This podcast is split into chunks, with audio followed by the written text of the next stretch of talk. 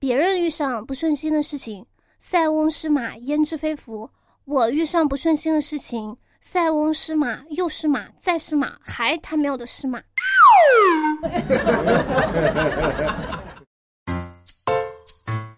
手机那边亲爱的你还好吗？我是你们七月都在失马的小仙女树小萌。你现在收听到的是想你每天都很开心的笑料百出。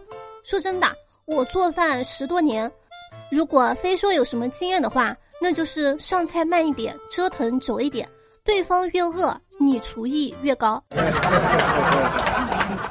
上网这么多年，也见过几个网友。实不相瞒，见网友的感受是，大多数人都比网上传的照片难看，有的还难看挺多的，不禁让我思考，那不传照片的长啥样？我想都不敢想。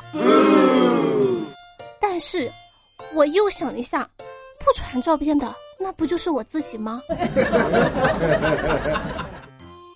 今天我刷微博的时候呢，看到说是近日在河北鹤壁，一个大爷问路人要没有喝完的塑料水瓶儿，被拒绝之后，告知自己的儿子之后，路人被他儿子沿街追打，导致入院。当事人马先生说自己当时水没喝完就拒绝了，目前已经入院治疗，并且报了警，希望可以赔治疗费用和误工费。说真的，这件事情不就是现实版的一个瓶子引发的血案吗？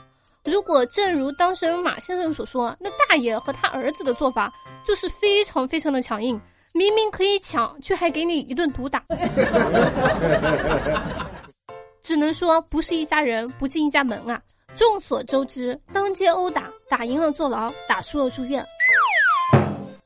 今天刷到一条抖音，说三十四岁的许明伟，他在一所高校当老师，月薪五六千元，他名下没有房产，平时住在重庆沙坪坝母亲的家中。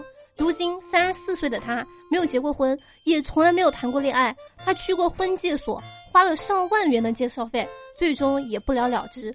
许明伟表示愿意为了爱情辞去区县的教师工作，希望有意者与他联系。这就是传说中的生命诚可贵，爱情价更高吗？该不会是你的小脑袋瓜有点进水了吧？为啥要为爱辞去工作？这个想法，女孩子听了难道不会觉得更离谱吗？虽然对象比较难找，但是这个年头没工作更不好找啊。当然，人各有志，我们呢要尊重他的选择，要不还是鼓励一下吧。毕竟小伙子也不容易，你呢千万不要放弃，说不定第一百零一次就成了。要相信量变一定会引起质变，大不了活到老香到老嘛。接下来呢，我们来说一个商业上的，嗯，那种事情。说近日呢，云南昆明某天凌晨，盘龙区栗树头派出所接到报案，说有大量共享单车坐垫遭到了锐器划破。当晚共计有七十辆电单车遭到破坏，被破坏的车辆呢均为美团的共享电单车。经调查，作案人为李某茂，是哈罗单车昆明城市的负责人。最后被传唤到警察局进一步调查处理。处行政拘留十日，并收缴作案工具小刀一把。这个事儿把我给整迷糊了。小说的商战阻断你的资金链，现实中的商战划破你的车坐垫。这整的就像物理层面的商战一样，现实的商战就是这么的朴实无华，要么是抢公章，要么是划破座椅。能当上经理真的是有原因的。今年的年终总结有的写了，兴许这也是他的 KPI。老板内心 OS：这员工工作能力强，工作手段多，是真的行啊。所以说，原来共享电单车还分哈罗和美团吗？哦，长知识了啊。近日呢，网友发文称，江苏无锡一个酒吧门口写道：“禁止超过一百三十斤的女生，禁止秃头、大金链子人士入内”，引起了热议。对此，涉事酒吧工作人员回应说：“是开玩笑的，只不过是宣传的噱头而已。超过一百三十斤还是可以进入的，只要形象好一点、穿着得体的都让进店。”还称那些感到不舒适的女孩也不是他们的客户人群。怎么说呢？我只能说，亮坤说过，出来混，犯错要承认，挨打要立正。有歧视，为什么不敢大大方方的承认呢？生意已经好到让你挑选客人了吗？什么破酒吧，超过一百三十斤怎么啦？吃你家大米啦？花不起钱啦？看来老板挺年轻的，难道你不知道微胖才是极品吗？这种以貌取人酒吧不去也罢，我还担心里面安不安全呢。说实话，像我这个一百三十斤以下的女生，看了也不敢进了。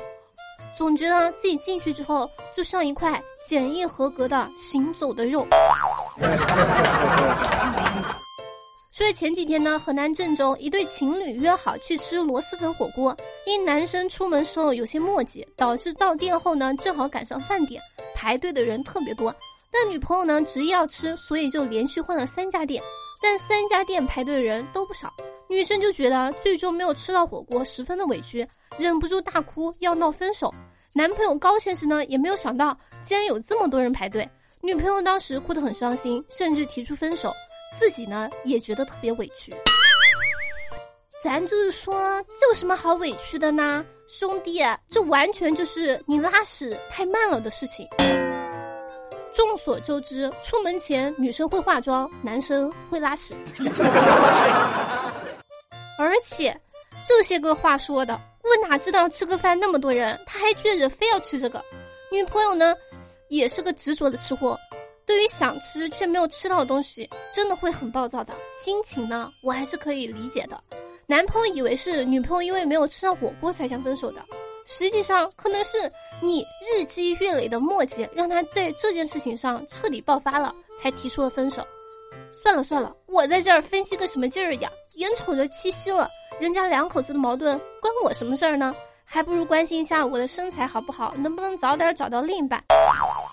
哎呀，算了算了，我呢啥也不想，还是继续玩我的手机。好了，接下来时间我们来看一下上期节目评论。上期节目沙发呢是在下吃货。以上呢就本期小小百出的全部内容，感谢你能从头听到尾。如果说喜欢节目或者本话，记得点赞、转发、评论、打赏、打 call，一条龙服务哟。